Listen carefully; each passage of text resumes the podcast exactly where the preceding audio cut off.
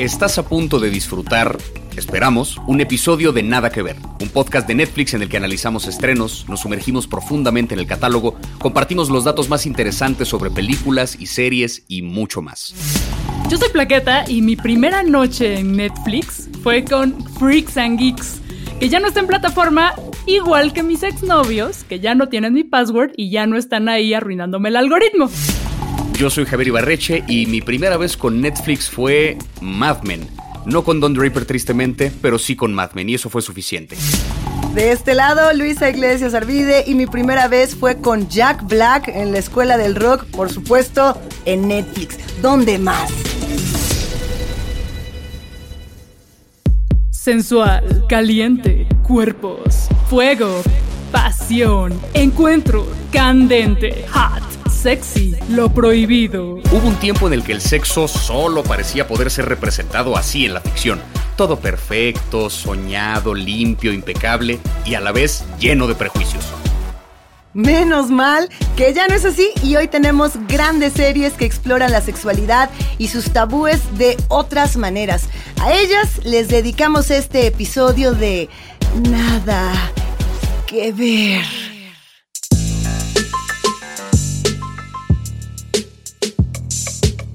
Denme una S, denme una E, denme una X, denme una O. ¿Qué dice? Sexo. Sexo. ¡Ay, sexo! ¡Miau! Les damos la bienvenida a este episodio de Nada que Ver, en el que tenemos la misión de hablar de este tema, intentando evitar lugares comunes y combatiendo los tabúes. Tarea difícil, pero creo que lo vamos a lograr sobre todo porque además hoy sumamos una voz académica especializada en este tema que parece ser que es difícil discutir. Sexo en series, qué temón. Por suerte, hoy tenemos varios títulos que abordan estos temas con una mezcla de naturalidad y humor y que ayudan a tirar abajo todo prejuicio y tabúes. Y es que en el sexo hay muchas primeras veces, muchos tabúes por derribar y si hablamos de series que patearon el tablero en cuanto a sexualidad, tenemos que comenzar hablando del fenómeno que sin lugar a dudas ha sido sex education. Definitivamente, Sex Education que llega con una tercera temporada eh, y para poner en contexto un poquito al público de qué podemos esperar ver en esta última temporada, eh, Empezamos con la noticia de que Jean Milburn, la madre de Otis, está embarazada, ¿no? Esto lo vimos al final de la segunda temporada. Está esperando un hijo de Jacob y todavía no le ha dicho la noticia. Eh, vemos al mismo tiempo una versión un poco más madura de Otis, ¿no? Un Otis que, a pesar de que ya maduró en varios sentidos, sigue lidiando con esta idea de si es un niño, si es un adulto, está todavía pasando por esa transición y lo está haciendo acompañado de Ruby, el personaje de la chica más popular de la escuela con la que tiene una relación en secreto que nos plantean desde los primeros segundos de la nueva temporada. Eh, la serie también introduce a un par de personajes no binarios por primera vez, sobre todo con este, con este personaje Cal, que viene como a tumbar un montón de ideas con respecto al género dentro de esta escuela. Y todo esto ocurre mientras la escuela tiene una nueva dirección. El director anterior que vimos en las últimas dos temporadas ya fue despedido y entra una nueva directora llamada Hope, muy irónicamente, ¿no? La esperanza de la escuela, que se presenta como un personaje muy cool, muy abierto, pero que resulta ser un tirano en muchos sentidos.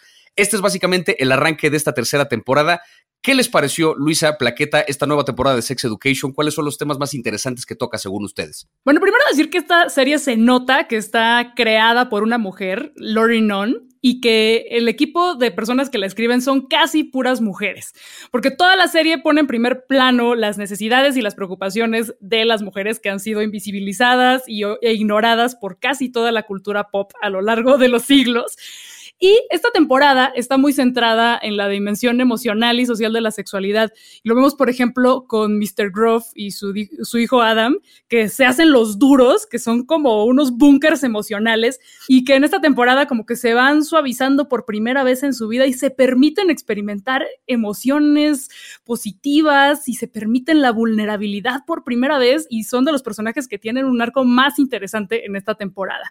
Eh, o la misma Hope, esta mega villana que pues no es villana no más porque sí, sino que está lidiando con un montón de mierda en su vida personal. Y allí yo creo que hay algo bien interesante con Lori Nunn, con la escritora de esta serie, y es que ella misma comentó en una entrevista para The Guardian que cuando se estaba estrenando la segunda temporada, ella ya estaba escribiendo la tercera.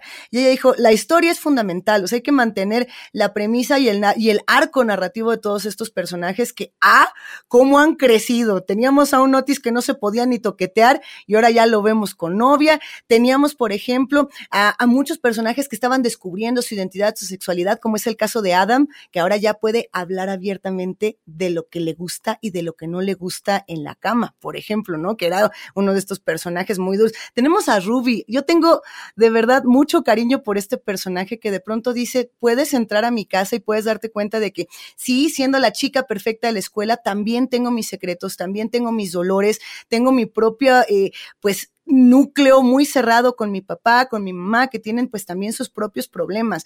Cada uno de los personajes queda, yo creo, como con, con una vara muy alta si es que vamos a ver mucho más hacia adelante de, de, Sex Education, que me parece que sigue siendo una de las series que está abordando de mejor manera todos los temas de educación sexual y que lo sigue haciendo con mucho sentido del humor. No hay quien no sonría. Se agradecen los uniformes, ¿sí o no? ¿Quién está de acuerdo en que ver a todos estos personajes con uniforme nos ayuda a decir que se rebelen? Queremos verlos todavía más rebeldes de lo que, de lo que ya estaban en temporadas pasadas. Queremos, queremos verlos ganar. ¿No? Hay, hay, un momento con una pared en donde están pintados eh, diferentes penes, que es una pared muy simbólica de esta escuela y que esa pared se tiene de una u otra manera que repintar o que derribar, como en este símbolo de eh, la sexualidad contra la academia, y la pregunta es si tendrían que estar peleadas o no. No lo sé. Está bueno averiguarlo en esta temporada. Ay, no, a mí me despertó el estrés postraumático, lo de los uniformes, esta educación basada en humillación, esta eh, idea de querer meter a todas y todos los estudiantes en cajitas y clasificarlos. ¡Qué desesperación! Yo estaba gritándole a la pantalla. Pero eso quiere decir, claro, que es una super temporada. La verdad es que, ¡ah!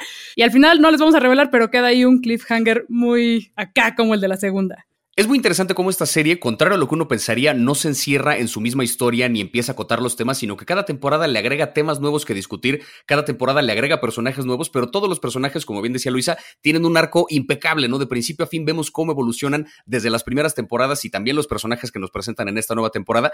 Y algo que es muy interesante es que uno puede relacionarse en diferentes niveles con diferentes personajes de la serie porque está hecha de manera más o menos anacrónica si ven la estética de la vestimenta de los personajes y un poco del ambiente eh, remite un poco a los ochentas, pero está presente la tecnología de hoy en día, pero no es el eje central de la historia, no es una serie que gira en torno a la relación a través de redes sociales. Un poco la idea ahí de las creadoras de la serie es precisamente que la serie se sienta fuera de, de, un, de un tiempo en específico, que cualquiera pueda relacionarse porque aquí lo importante es el sexo y la educación que hay en torno al sexo, que evidentemente es algo que todavía el mundo necesita discutir a mayor profundidad porque pues tiene que venir Netflix a enseñarnos todas estas cosas, ¿no? Y aprovechando que estamos hablando de Sex Education, tenemos hoy una invitada muy especial que nos va a ayudar a entender un poquito más el fondo de lo que estamos viendo en todas estas series. Estamos con Verónica Maza Bustamante, periodista, educadora sexual y escritora. Vero, primero que nada, ¿cómo estás? Ay, bien, muy contenta de estar aquí con ustedes y sobre todo de poder platicar sobre estas series eh, picantes y sexuales. eh, yo te quiero preguntar algo acerca de Sex Education y que es algo que noté en la serie y que también me tocó ver un poquito en mi rato como docente de preparatoria, que tiene que ver con la identidad. La tercera temporada de Sex Education tiene, yo creo, como tema principal justamente esta idea de la identidad. No solo la identidad de género, por ejemplo, porque ya nos presentan un par de personajes no binarios, ¿no? Por primera vez en la serie, sino tiene que ver también con una noción de identidad escolar.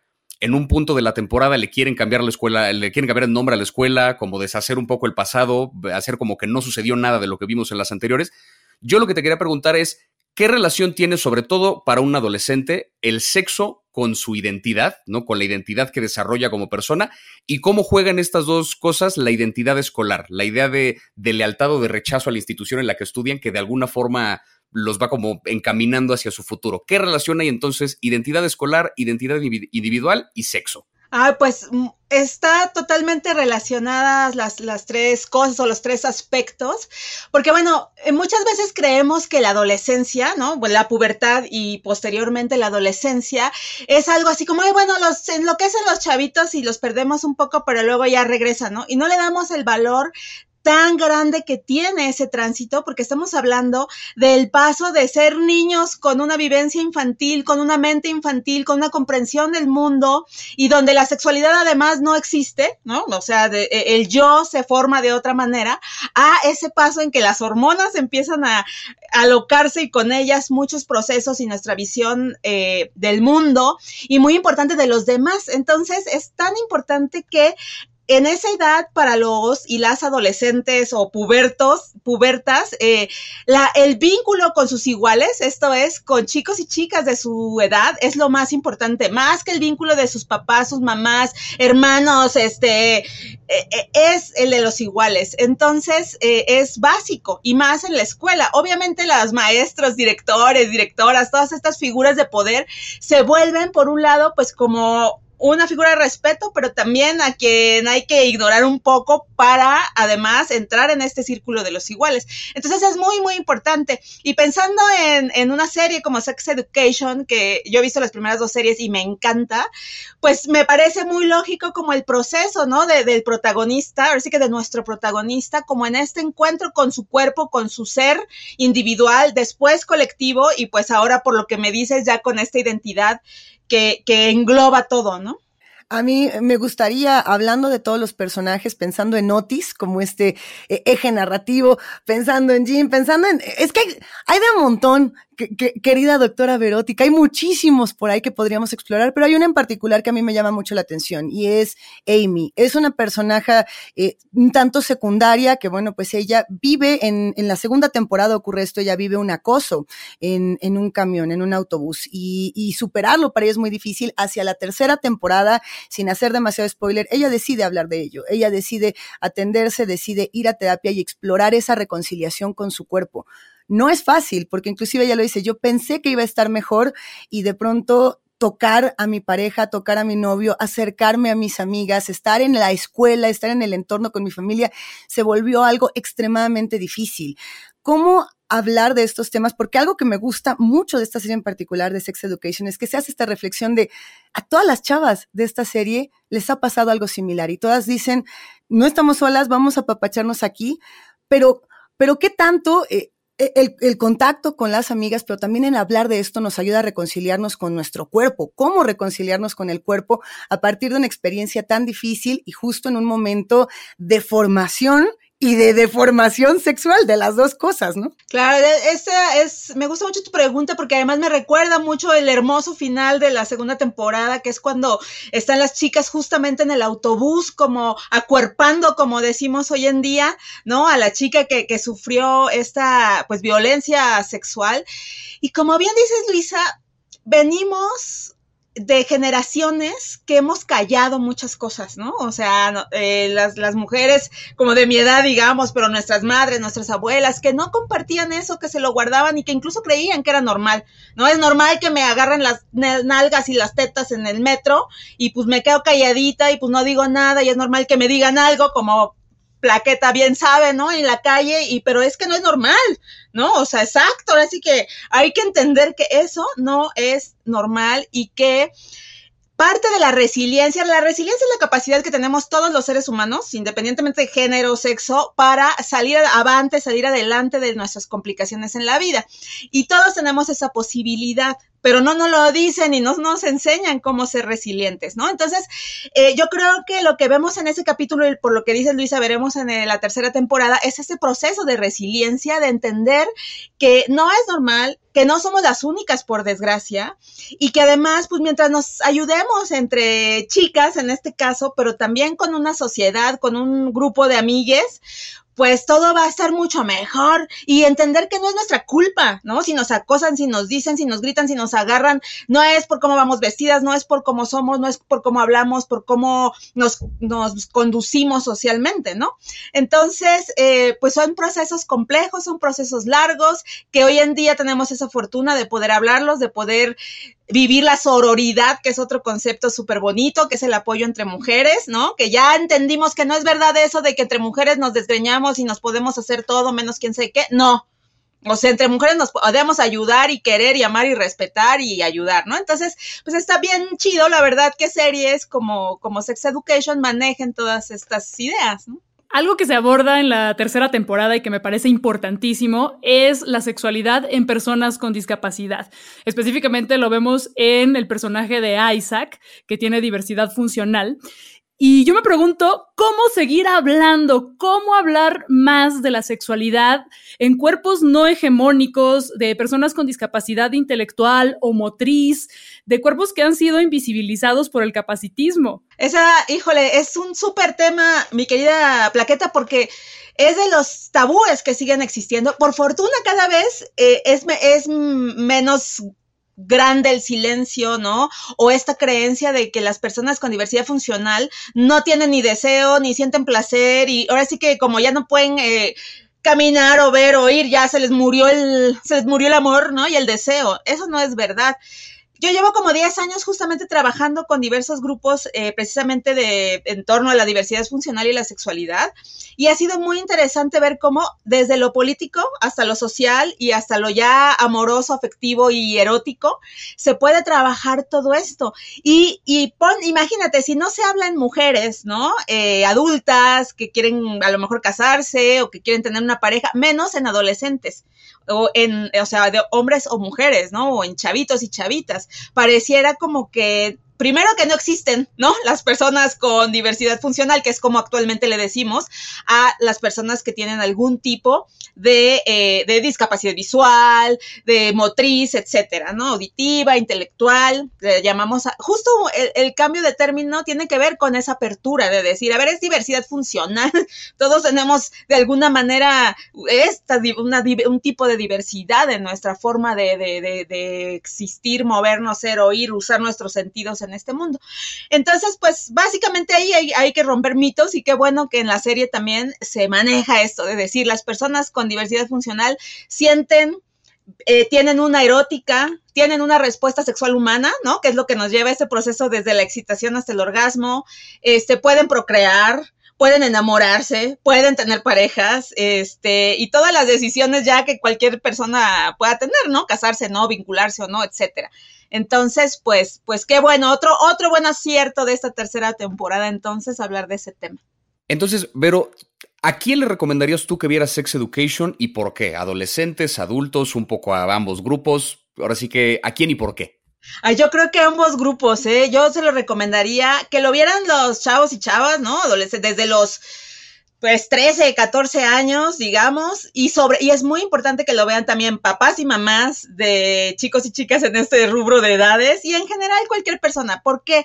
Bueno, primero porque es una serie divertida. O sea, la verdad a mí me encanta, me hace reír, los personajes están súper redondos, eh, está muy bien. La información sexual es muy buena. Yo creo que de todas las series que he visto, de muchas películas que hay, Sex Education es la que tiene toda la mejor información. O sea, lo que Otis comenta en el baño, toda esta cuestión, siempre, yo soy bien luego purista en el sentido de decir, a ver, una cosa es que sea humorístico y que te rías y eso está buenísimo, pero otro que malinformes, ¿no? Y yo creo que todo está súper bien. Quizá mi único pero siempre ha sido que siento que el personaje de Jean, que es la mamá, ¿no? La mamá de Otis, que es la sexóloga, justamente es un poco como medio cliché, porque en realidad no es que les sexólogues andemos por la vida picando flores como a lo loco y, y no nos querramos involucrar, ¿no? Como una vez me preguntaron, oye, ¿y todos los sexólogos tienen una buena vida sexual? Y yo respondo siempre, pues yo creo que los buenos y las buenas sí. o sea, si, tú no tienes una buena vida sexual y das consulta y dices que eres sexólogo, eh, vamos a empezar por tu caso, ¿no? Entonces yo creo que en, este caso eh, sí, em, pero sin embargo me fascina. Digo, a mí me gusta mucho Gillian Anderson eh, como actriz. Y entonces me encanta, y a pesar de que sí es un poco cliché, no crean que así somos la mayoría de, de quienes nos dedicamos a esto, la verdad es que está muy, muy bien. Y pues todos los personajes, entonces se los recomiendo por eso. Buena información, diversión, eh, aprendizaje, porque sí nos dan buenos tips. Y, em, y pues sobre todo un que puede volverse un espacio en donde padres y madres hablen con sus hijos de estos temas, de una manera casual, lúdica y divertida. Y ahora nos vamos a vestir de látex, nos vamos a vestir de cuero, nos vamos a poner unos spikes, nos vamos a poner toda clase de arneses. El que más les guste, ese pueden elegir porque vamos a hablar de Bonding, una serie que abrió paso para darle toda voz a una comunidad, la comunidad BDSM, aquellos que gusten del bondage, aquellos que gusten del sadomasoquismo y que bueno, pues se verán representados en una historia de amistad. Es una historia de amistad entre Tiff y Pete, dos personas personajes que son amigos desde muy chamacos, pero que ahora se reencuentran. Y bueno, pues Steve ya no es Steve, ella ahora es Miss May, es una dominatrix que contrata a Pete, a Peter, ahora como pues su, su ayudante, que poco a poco también se convertirá en un dominador, en Master Carter. Eh, Master Carter, Pete es un personajazo porque justamente él tiene su propia historia, él está eh, buscando volverse un comediante en Nueva York, cosa que es absolutamente complicada, difícil, y él hace uso de toda esta estética para ganarse un lugar y para tomar toda esta confianza, mientras que el reto para Tiff, para Miss May, será pagar sus estudios o simplemente decidir si quiere continuar en la universidad o si quiere dedicarse al arte de la dominación como un oficio que es tal cual eso, un oficio. Vamos a ver toda clase de personajes que se van sumando a esta historia de dos amigos que tienen sí que también descubrir que las personas con toda la diversidad y con todos los placeres que esta comunidad integra también tienen sus propias vidas, sus propios secretos y su intimidad. Es una serie que no tiene desperdicio. A mí me fascinó. ¿Qué tal ustedes? ¿Cómo le entramos? A mí me gustó mucho que esta serie tiene una buena relación entre la forma y el fondo de su mensaje. Es una serie que busca tumbar justamente los prejuicios que hay en contra del BDSM,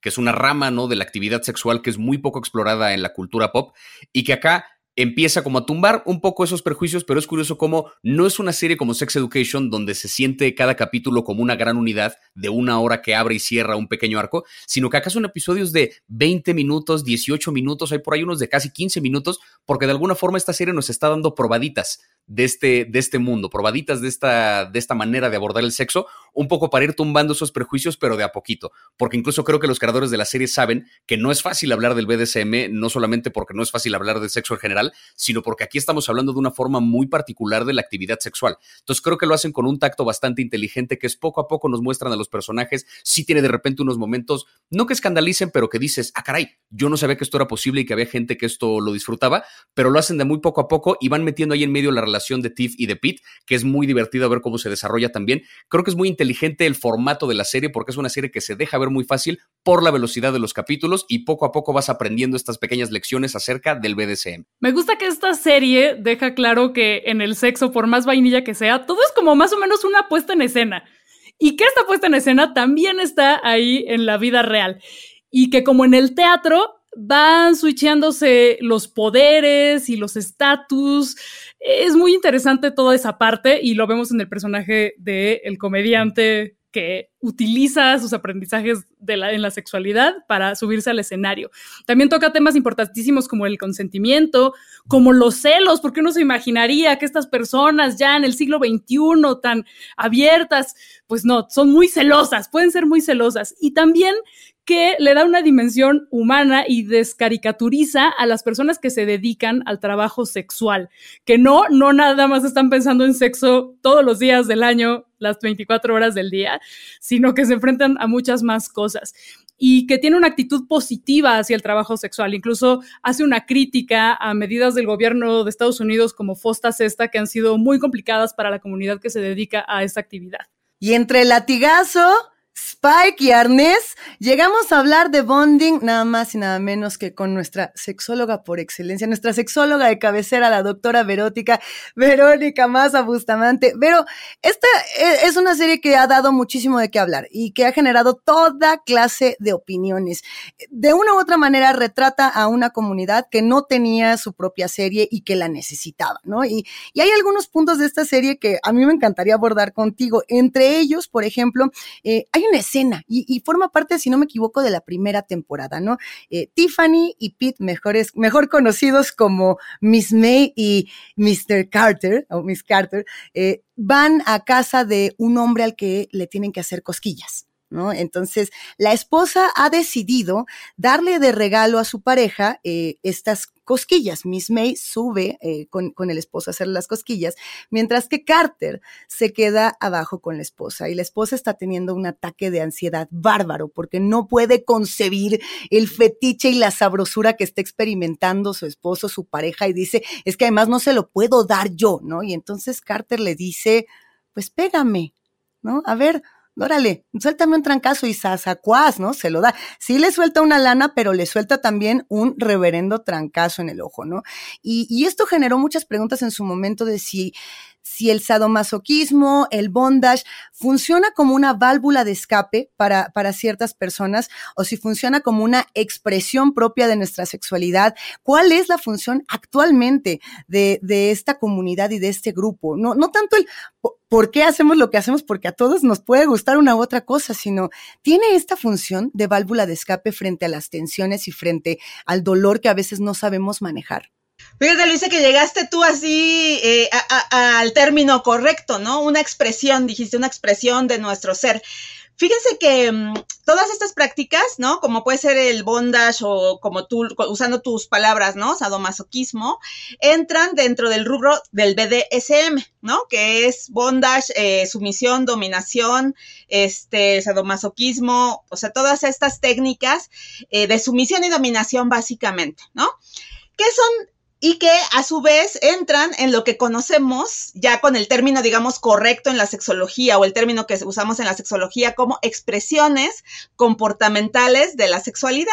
O sea, en esa frase que se ve medio rebuscada tenemos la respuesta. O sea, sí, son como cómo nos expresamos, nuestra conducta erótica, cómo la expresamos. Entonces, hay personas a las que les gusta que todas estas prácticas de dominación o sumisión o que les gustan los disfraces, que les gustan las botargas, que les gustan ponerse pelucas, que o sea, las expresiones comportamentales de la sexualidad son infinitas y la base en donde nos tenemos que manejar es que cuando preguntan, ¿no? Bueno, esto es correcto, no, como justo decías tú, es que tienen que ser sanas, seguras y consensuadas. Esa es la clave. O sea, cuando se quieran preguntar si lo que hacen está chido, está bien o mal, pregúntense, ¿es sano? O sea, me va no, me, no me está generando ningún problema físico ni mental. ¿Es seguro? O sea, estoy usando los materiales, los espacios, las cuerdas correctas y es consensuado, así seamos dos o seamos 10, ¿no? ¿Estamos de acuerdo en participar? Sí. Entonces, en esa escena que comentabas, pues los dos están de acuerdo. O sea, la esposa dice, sí, quiero pegarle porque quiero sacar lo que traigo adentro y él, pues además es un negocio, porque también puede ser un trabajo, ¿no? Entonces, este, Carter dice, pues sí, o sea, venga, ahí hay consenso, ¿no? Digo, claro, siempre eh, en el BDSM así seriecito, pues se, firman los contratos, se busca una palabra clave que se va a decir cuando hay que detenerse. O sea, hay muchos, creo que el, el BDSM es de las prácticas eróticas o expresiones comportamentales que tienen más este como contratos y cositas, pues porque se está manejando el dolor a veces, ¿no? Eh, estas cosas como más rudas. Pero pues sí, funciona de muchas formas, como una, como decías tú, puede ser válvula de escape, puede ser algo que nos excite muchísimo, que nos haga sentir bien, o incluso un trabajo, como en el caso de, estos chavos, ¿no? Oye, más allá de, de, la excitación y el placer como tal, este tema de estar inmovilizado, completamente a merced de alguien más, ¿por qué para muchas personas es la manera de conseguir una liberación total? Pues yo creo que porque, mira, esta, eh, me gusta tu expresión justamente, ¿no? De la liberación total. Yo creo que uno solito, si trabaja de múltiples formas, pues puede llegar a esa liberación total. Pero a veces se necesitan ciertas ayudas. Eh, yo tuve la posibilidad de estar en el calabozo de una dominatrix mexicana de Domina Jaguar, que tenía un calabozo impresionante, el, el único creo que he visto en México con toda esa cartilugios y cosas y posibilidades y todo. Y me decía, mira, muchos de mis clientes son hombres que tienen un poder tremendo, o sea, que son políticos, que son empresarios, que tienen mucho dinero, que, que mandan, mandan, mandan y vienen aquí y me lavan los pisos, me lamen los zapatos, este, me, me permiten que les grite y que los mande, ¿no? ¿Por qué? Porque ellos sienten que se hace como una balanza en su vida donde tienen esos dos aspectos, ¿no? Entonces, eh, aquí podemos ver que va, esto va más allá de en sí el placer erótico, es una forma de vida, que es otra de las cosas que siempre promueve la gente que, que vive el BDSM, por eso esta cosa 24/7, soy 24/7, o sea, todos los días vivo una vida BDSM, ¿no? Este, porque es una forma de vida más allá de una práctica erótica que me genera placer. Entonces, pues sí tiene mucho que ver con, con, más que la erótica en, sí, ¿no? Digo, y hay otros casos, o sea, hay mujeres también que de pronto quieren dominar porque sus hombres los dominan mucho. Y claro, para ser dominatrix tienes que tener madera, ¿no? O ser switch, que switch es, a mí me encanta el ser switch, que es este, como que puedes ser a veces sumisa o sumisa o a veces dominante y entonces puedes ir brincando según, ahora sí que a placer. Yo te quería preguntar algo en torno a esta serie. Eh, que tiene que ver un poco con el personaje de Carter y con el pánico escénico. Desde el principio nos plantean que eh, Carter tiene miedo a subirse al escenario a hacer stand-up y alguien le dice, pero ya estás trabajando como asistente de una dominatrix, ¿por qué te da miedo subirte al escenario a contar chistes? Yo recuerdo que en algún momento me platicaron de una clase en la carrera en la que tenías de dos, o desnudarte frente al grupo o cantar una canción. Y era sorprendente la cantidad de gente que prefería cantar, la, que prefería desnudarse en lugar de cantar la canción porque tenían miedo de exponer su voz y de exponerse de esa forma. Y me acuerdo que yo también, poco antes de que yo empecé a hacer stand-up, estuve en una obra de teatro en la que me tocaba hacer un desnudo. Y pues sí había algo de nervio, no antes de hacer ese desnudo frente a público, pero fue nada comparado con los nervios de la primera vez que me subí a contar chistes. Estaba mucho más aterrado de subirme a hacer reír. Lo que te quería preguntar era, este miedo que le tenemos a la vulnerabilidad en escena versus a la vulnerabilidad en el sexo, ¿por qué le tenemos más miedo a una cosa que a la otra o de qué manera se relacionan estas dos? Qué buena pregunta, Javier. Porque además en la serie me encanta esa, al menos la, eh, la primera temporada que es la que he visto, eh, ese espacio como entre telones, ¿no? Donde están en el stand-up, que es este espacio como rojo, un poco que se vuelve como ese espacio esto de, de terapia, ¿no? De por qué no, no vas y haces tu stand-up. Pues yo creo que es que a fin de cuentas quitarse la ropa es muy fácil, ¿no? O sea, puedes si te tumbas ciertos tabúes, dices, va, pues todos tienen un cuerpo, ¿no? O sea, todos tenemos dos brazos, dos piernas, ¿no? Genitales, o sea, va, pero no todos tenemos la capacidad de hacer reír o, de contar algo que funcione o que aplaudan o, qué tal que me abuchean. Básicamente yo creo que el miedo siempre es nuestro principal enemigo, ¿no? Entonces hay personas que le tienen miedo al contacto físico o miedo a exhibir su físico, su cuerpo, y hay quien tiene miedo, pues justamente a, al este pánico escénico famoso, ¿no? Este, pero a mí me, justo, no sé si es el primero en el segundo capítulo, que Miss May le pregunta justamente a, a, Carter, le dice, bueno, pero ¿y a ti qué te gusta? Y después de darle como muchas vueltecillas ahí, él dice, pues es que me excitan los pies. ¿No? Y ahí me gustó mucho esa parte porque dije, claro, o sea, cuando tienes que hacer algo, tienes que encontrar lo que te hace disfrutar o sea, sea erótico o sea pararte en un escenario, ¿no? O sea, ¿qué es lo que estoy buscando? El aplauso, el, el sacar algo, porque el stand-up a veces para el stand-up pero es hasta como una terapia, ¿no? Este, o, o e, entonces en este caso dice, ah, pues si te laten los pies podemos irnos por ahí, que tú también tengas un, un placer, ¿no? No solo que se lo des a la otra persona, sino que también sepas como, ahora sí que hacia dónde especializarte y, y, que tengas gusto.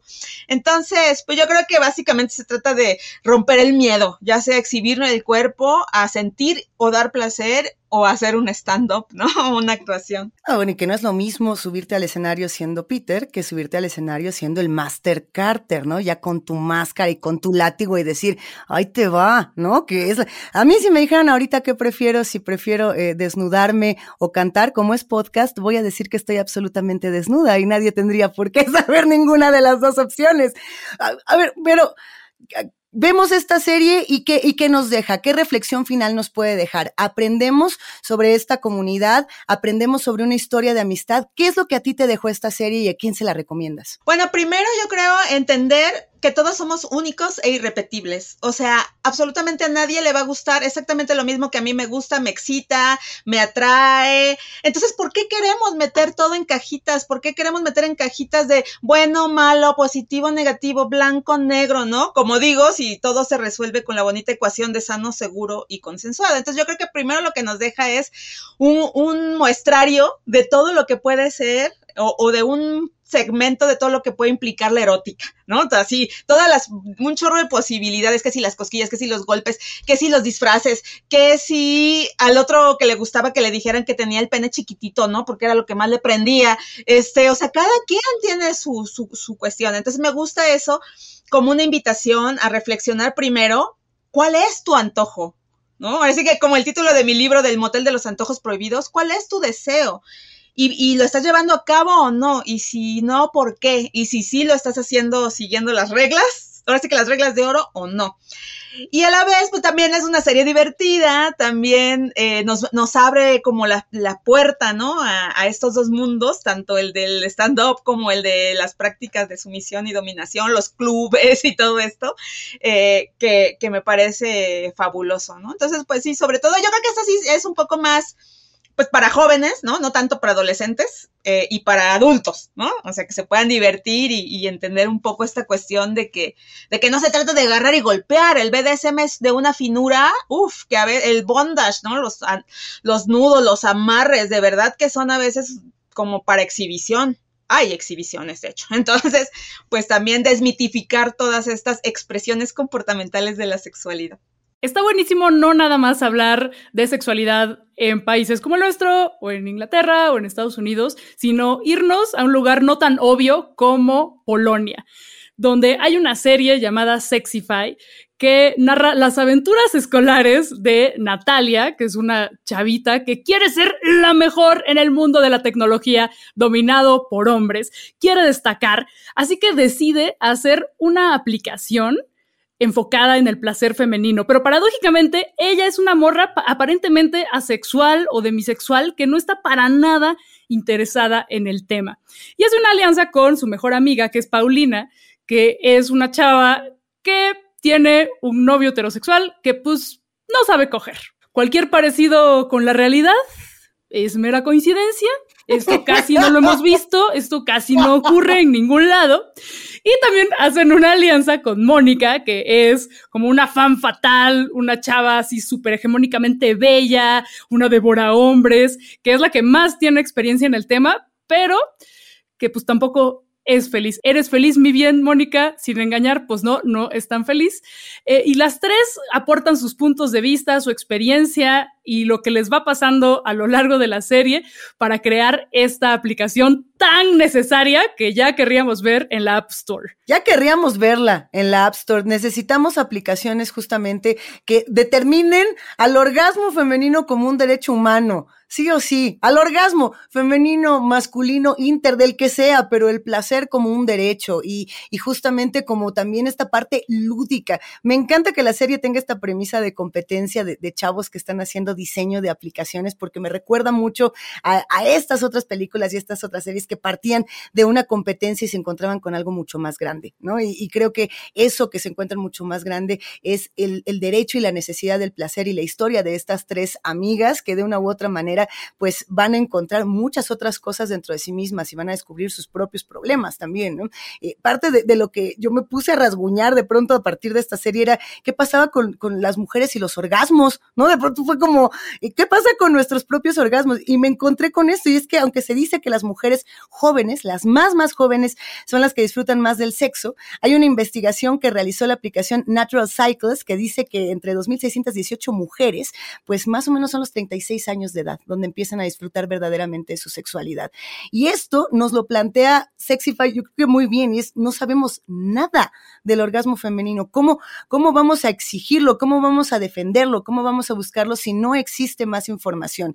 Y, eso sumado a un humor polaco interesantísimo, porque el tono de esta serie no se parece a ningún otro. La fotografía, además, impecable. Hay por ahí, sin lugar a dudas, muchas historias detrás de, la grabación misma de esta serie, algunos cambios en la dirección, algunos cambios en la escritura, que me parece que se, se mantiene. O sea, es una serie que en todos los episodios que tiene logra mantenerse a flote y bueno, pues, pues a seguir buscando esos orgasmos entre todas y todos, que no. Y hay una parte muy interesante eh, con estos tres personajes que son el eje de la historia, Mónica, Paulina y Natalia, porque en un punto Natalia eh, les saca un pizarrón y les dice, ok, hay como tres aspectos que tendríamos que trabajar, que es el aspecto fisiológico, el aspecto emocional y el aspecto psicológico eh, del orgasmo. Y dice, como no tengo tiempo porque tengo que entregar este proyecto para ayer, a la mierda el emocional, a la mierda el psicológico, vámonos directo con el fisiológico.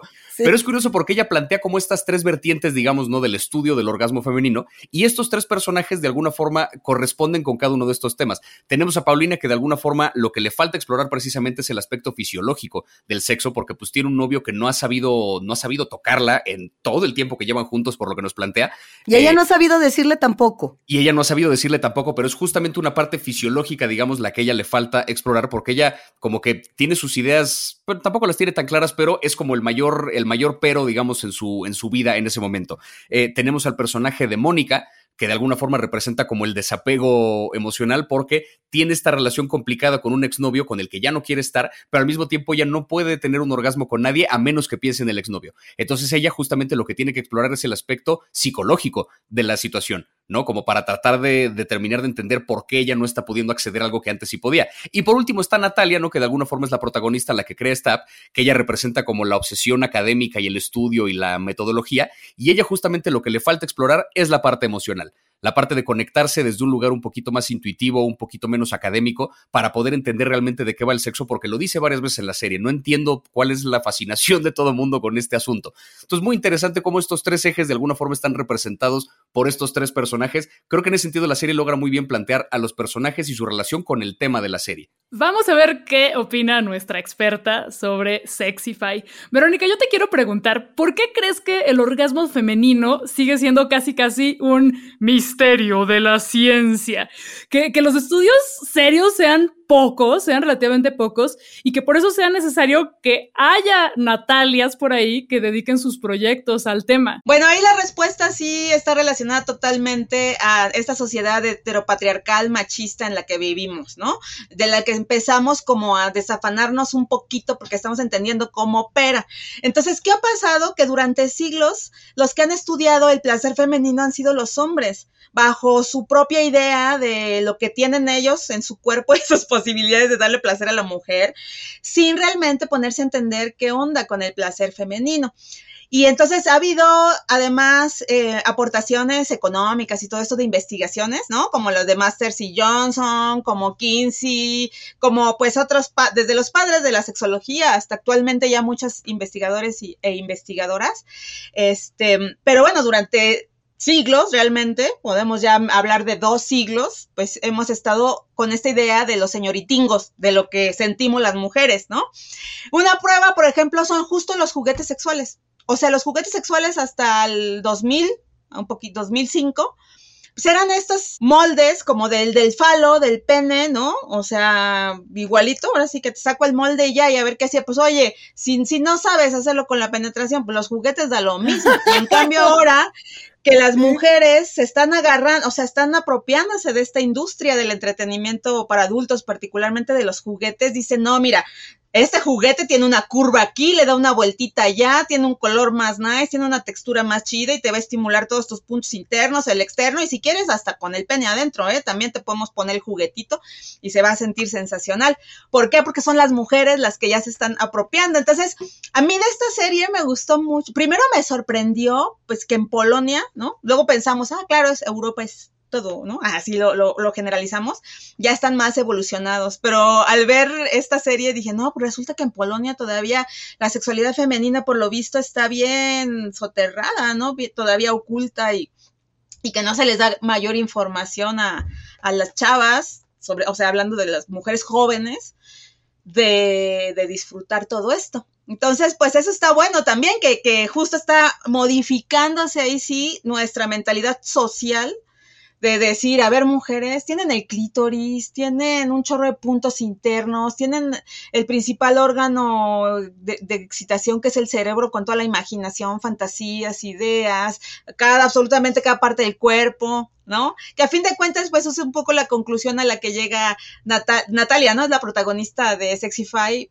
pues con este increíble proyecto escolar Hablas de tu ahorita, Vero, acerca de los juguetes. Yo te quería preguntar un poquito más acerca de la aplicación, que es como lo que como el eje central, digamos, del proyecto que trabajan Natalia, Mónica y Paulina en esta serie. Em, pensando que luego existen todas estas eh, aplicaciones, ¿no? Por ejemplo, de dietas y de programas de ejercicio y de tal, que de pronto hacen como una generalización de un montón de información y que no necesariamente funcionan. Yo lo que te quería preguntar era, em, si, si, este, si esta serie, digamos, no fuera una ficción de Netflix, si fuera una cosa real así que existiera ahorita, ¿esa app existe o podría existir? Y si sí, ¿qué tanto funcionaría o cómo tendría que funcionar para que fuera efectiva? Y para que no fuera una cosa que simplemente abuse de la necesidad de una persona de, ah, yo quisiera tener un orgasmo más poderoso, sino que fuera como una solución genuina o un tratamiento genuino para llegar al objetivo que es un orgasmo más intenso? Me encanta tu pregunta, Javier. Está súper buena. Pues mira, yo creo que sí podría tener una función, una aplicación como esta, en el sentido de invitar a las chicas que decidan, en un, supuesto caso, tener la aplicación, a encontrarse con su cuerpo. Me, gusta mucho el personaje, se me olvida su nombre, que es la, chava que sí tiene novio, ¿no? Y que sí tiene una vida sexual activa. Ay, Paulina. Paulina, que mi pobre Paulina, todas creen que porque tiene novio ya, uff, tiene placer, orgasmos y todo en la vida. Y resulta que no, ¿no? Y que además ni siquiera a lo mejor le gustan los chavos, ¿no? Me gusta mucho cómo se clava además con, con la mamá este, de, la amiga y todo esto. Eh, entonces, ¿qué, ¿qué pasa con ella? Ese es un buen ejemplo cuando usa esa aplicación o empieza, es la conejillo de indias, digamos, ¿no? De, de, de, esto, tanto realmente como en su mente. Porque también es todo, o sea, básicamente, ¿por qué funcionaría una app así? Porque la mente empieza a decir, ah, resulta que si hay una app primero, quiere decir que tengo derecho de sentir eso, o sea, visibiliza. ¿No? Segundo, va, bueno, y resulta que además, pues el orgasmo este, está dividido en fases y se puede hacer no solo de una manera, que es lo que yo también siempre digo, ¿por qué nos han dicho que tenemos que estar, eh, eh, eh? o sea, frotando así a lo loco como si estuviéramos haciendo tortillas, o sea, bueno, hay de tortillas a tortillas, ¿no? Pero digamos que hay unas que son muy sabrosas, pero, o sea, si hay tantas formas de masturbarse, ¿no? Entonces, yo creo que, que sí serviría una aplicación así como para esa cambiar el chip y, hacer una invitación a, la masturbación o el autoerotismo. Ahora, ya a partir de ahí, yo creo que el aprendizaje pues es una cosa individual. Insisto, si todos somos únicos e irrepetibles, pues lo que a mí me guste no va a ser lo que diga la app, ¿no? Aunque me vaya monitoreando como ciertos hábitos. Digo, tendría que ser una app así como muy acá, muy super high tech, que realmente monitorice todo. Inteligencia artificial aplicada al clítoris, tal vez, ¿no? Porque de otra manera, pues siento que es más como esa, pero sí, sí, yo creo que sería bueno como para la apertura, ¿no? Y ahorita que estás eh, mencionando a Paulina Vero, eh, a mí me parece que es uno de estos personajes de los más interesantes. Las tres amigas son eh, absolutamente interesantes, Natalia, Mónica y Paulina, pero a ver, hay muchas Paulinas en, en, que posiblemente pudieran estarnos escuchando y Paulinos, ¿no? O sea, hay muchas personas que no pueden comunicar, que no están sintiendo placer hombres, mujeres, de, lo que quieran. Aquí no, no, se va a juzgar si pueden o no comunicar su placer, sino queremos buscar estrategias para poder hacerlo, porque creo que además a todas y a todos nos ha pasado que decimos, ay, sí, yo me la sé de todas, todas, y a lo mejor no tanto, y a lo mejor no le estoy pasando tan bien, y a lo mejor no le entiendo. Entonces, ¿qué estrategias tú nos dejarías así como, a ver, díganse esto, háblense de esto para comunicar mejor qué nos gusta y cómo nos gusta, porque fácil no va a ser. No, yo creo que en realidad eh, eh, el gran problema de la humanidad, ahí sí no solo en la, en la, cuestión sexual, es la mala comunicación. O sea, tenemos una pésima comunicación en general. Yo veo muchos realidades diversas y digo, ay, error de comunicación, como buena comunicóloga que soy, error de comunicación, error de comunicación. Y ahora con las parejas, yo siempre les digo, es que hay que aprender que desde el momento en que uno se tira la onda, ¿no? Así de, ¿qué onda, no? Así como que el, sí me lates. Desde ahí se deberían de empezar a hacer los famosos acuerdos que tanto trabajamos les sexólogos, ¿no? O sea, de decir, a ver, ¿qué tanto vamos a explorar? ¿Cómo lo vamos a hacer? Sol, eh, monogamia, relación abierta, este, acuerdos, todas estas posibilidades, ¿no? Porque si no, pues justo nos pasa lo que a Paulina nos vamos involucrando en situaciones que, que no nos llevan a nada y luego está horrible.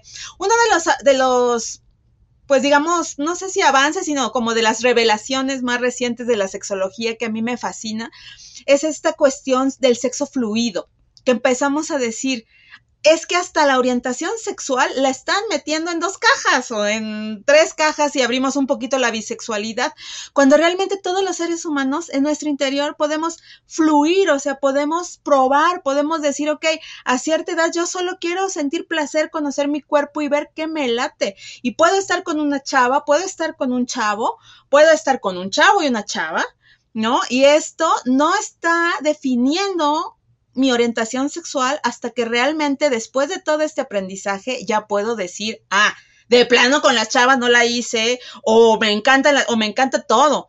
Y además entender que el sexo fluido varía en, toda tu vida. O sea, no es que yo a los 18 diga, yo soy heterosexual y a los 20, 30, 40, 50 siga lo Puede ser que de pronto a los 40 digas, ¿sabes qué? Pues la neta es que me enamoré de una chava o me encantó coger con una chava, pues qué, ¿no? Entonces yo creo que de alguna manera ese personaje Paulina también ayuda mucho a, primero, a la comunicación con uno mismo. O sea, ser realmente honestos con uno mismo, una misma, y decir qué onda con, conmigo, mis deseos y mi existencia. Y luego, pues, con las personas con las que nos rodeamos, ¿no? Eróticamente y amorosamente. Y pues hablar, hablar, no pasa nada, de verdad, no salen ronchas, no duele, no les, les va a causar ningún daño. Y si lo hacen desde el principio de la relación, pues están asegurando años de diversión, de verdad, o sea, yo veo un chorro de divorcios y separaciones y digo, pues es que luego es porque cada quien está en su rollo y no se comunican y no, no, no, no, no, no llegan como a buenos puertos conjuntos. ¿Cuáles crees que sean los aciertos de esta serie y por qué la recomendarías y a quiénes? Pues la recomiendo primero ahí sí, para que vean, creo que es una serie súper buena para que la vean chavas, ¿no? O sea, desde chavitas de 15, 16 años, este, amigas, ¿no? Que lo vean en grupo de amigas para que lo puedan cotorrear. Y también, pues, obviamente, para padres, madres y, demás, ¿no? Y todo, todo público. Porque, primero, porque nos, nos abre un poquito, ¿no? La puerta hacia la sexualidad y la erótica femenina hacia justo cómo hemos vivido tan encerradas y tan bloqueadas en muchas cosas. Este, y cómo además el que tengamos una vida sexual activa no quiere decir que seamos felices. Me gusta el personaje. Mónica es em, la otra amiga que sí tiene sexo como con todo mundo. La Mónica, pero, la Mónica que ahí anda. Sí, y que solo como tiene orgasmos como con el galán, pero además no quiere estar con el galán. Entonces, es también una ventana a ver todas las posibilidades de nuestra vivencia erótica que me, encanta. Y sobre todo creo que funciona muy bien para empoderar a las mujeres jóvenes, a decirles, arte cargo de tu orgasmo, está en tus manos, literalmente, ¿no? De entrada, no necesitas nada más que el deseo y mira, aquí tienes como un chorro de aliaditos, ¿no? Así. Y luego ya te vas y tienes más y luego tienes otra persona y esa persona tiene otros aliados, ¿no? Y entonces, pues como ir abriendo un poco la mentalidad, eh, insisto, de la que venimos lentamente saliendo, pues de una sociedad que ha estado marcada por los designios masculinos. Pues bueno, Vero, doctora Verótica, muchísimas gracias por tu tiempo, por compartir todo esto que sabes con, eh, con el público de Nada que Ver. Eh, y sobre todo por abrir esta conversación sobre sexo que creemos es más que necesaria, sobre todo en esta, en esta época de incertidumbre digital que estamos viviendo. Eh, antes de despedirnos rápidamente, ¿dónde te podemos encontrar? ¿Dónde te pueden seguir en redes? ¿Estás haciendo algún proyecto ahorita? ¿Das charlas? Ahora sí que rápidamente, ¿qué estás haciendo para que te pueda seguir el público? Ay, muchas gracias, Javier. Ha sido como increíble platicar con ustedes. Gracias, Luisa. Gracias, Plaqueta. Me encanta verles. Yo, yo sí los estoy viendo. Em, y bueno, síganme en mis redes. Búsquenme en Facebook como Verónica Maza Bustamante, la doctora Verótica, con Verótica con K. Y en Twitter estoy así, arroba DRA, de doctora, Verótica con K, Vera Verótica. Eh, y en Instagram me pueden encontrar como Vero Maza. Eh, ahorita estoy arrancando, así apenas es, algo nuevecito, un proyecto que se llama Placer Consciente, charlas casuales para descubrir el placer en todos los niveles de nuestra existencia. Y entonces hago charlas con diferentes eh, personajes de, lo que quieran, de la música, del cine, de la literatura, o van a venir luego sociólogos, filósofos, y el chiste es como, pues, abrir un poco la mente en ese sentido y decir, el placer está a nuestro alrededor, lo podemos vivir constantemente, no está en nuestros genitales, está en nuestra experiencia de vida, está en otras cosas que a mí me interesan mucho como la meditación, los estudios de la India, védicos y toda esta cuestión, ¿no? La meditación trascendental como David Lynch y todas estas cosas, o sea, las que hace David Lynch para tener un referente occidental. Este, y entonces, pues ahí los invito, está, estoy en YouTube y eh, originalmente son en Facebook Live, estas charlas, las hago como cada dos semanas. Doy conferencias, cursos y talleres, sobre todo de sexualidad, de, de justamente de placer femenino, también de resiliencia, de cannabis, porque soy educadora canábica también. Y pues justo mi sueño es en breve, espero que cuando ya medio ahí se nos organizamos con el rollo pandémico, poder unir esas tres cosas, que es eh, pues mi trabajo como educadora sexual, mi trabajo como educadora canábica y todos mis estudios en las este, escuelas védicas del hinduismo, pues como para justo decir, miren, resulta que hay más vida y que la pandemia nos hace los mandados y trabajamos en todos esos niveles. Entonces búsquenme por favor y gracias por el espacio como, como siempre me, lo han dado, y ya estuve alguna vez por acá hablando también de, series. Y pues gracias. Y gracias a Netflix por hacer series de este tipo. Hagan más, hagan más, hagan más. O sea, no, no paren, porque nos hacen falta.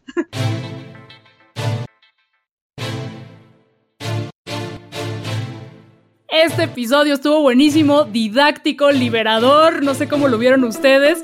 Y creo que el plus fue hablar con alguien que además le sumó este análisis teórico y académico. Gracias, gracias, gracias, Verónica Maza Bustamante, por acompañarnos y contestar nuestras dudas. Y por supuesto, ustedes por acompañarnos y escucharnos. Esperamos que este episodio les haya sido útil, no solamente para tomar las recomendaciones de las series que valen muchísimo la pena, sino también para empezar a pensar y hablar de la sexualidad de otra manera, por lo menos un poquito más abierta.